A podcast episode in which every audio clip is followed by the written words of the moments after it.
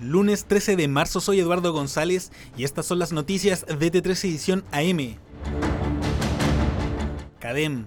A un año de que Gabriel Boric asumió como presidente de la República, la aprobación promedio al mandatario alcanzó un 35%, la cifra más baja desde 1990. Además, la muestra calificó su primer año de mandato con nota 3.6. En tanto, la aprobación de esta semana alcanzó un 32%, mientras que la desaprobación llegó a un 62%. El sondeo también midió el rechazo a la idea de legislar la reforma tributaria que votó la Cámara de Diputadas y Diputados el pasado miércoles.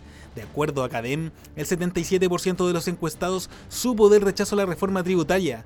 De ellos, el 49% desaprobó lo ocurrido, mientras que el 44% se mostró a favor de la decisión. Balacera. Un cabo segundo perteneciente a la primera comisaría de Santiago falleció baleado la madrugada de este lunes en la comuna de Recoleta, región metropolitana. El uniformado fue encontrado sin vida al interior de su vehículo, con signos de haber recibido impactos balísticos en su cuerpo en la intersección de las calles Dardiñac con Purísima, donde chocó contra un poste. Por instrucción de la Fiscalía Centro Norte, personal del Abocar de Carabineros quedó a cargo de los peritajes para esclarecer los hechos.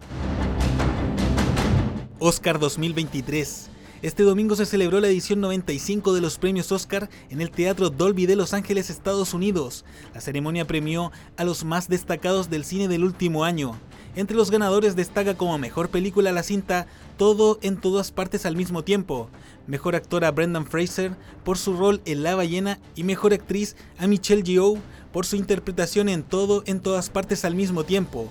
También destacó el actor chileno Pedro Pascal, quien subió al escenario junto a la actriz Elizabeth Olsen para presentar a los ganadores a Mejor Corto Documental y Mejor Corto Animado.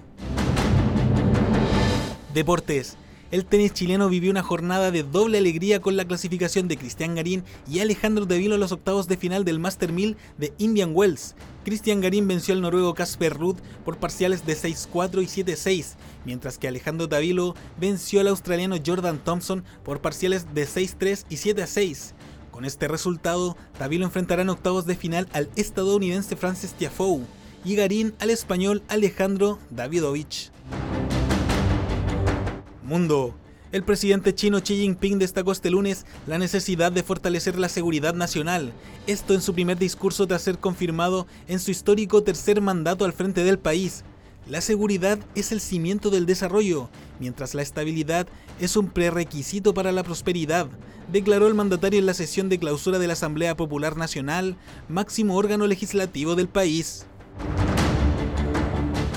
Y con esta información damos cierre a este boletín de noticias. Recuerda que siempre hay más en nuestro sitio web www.t13.cl.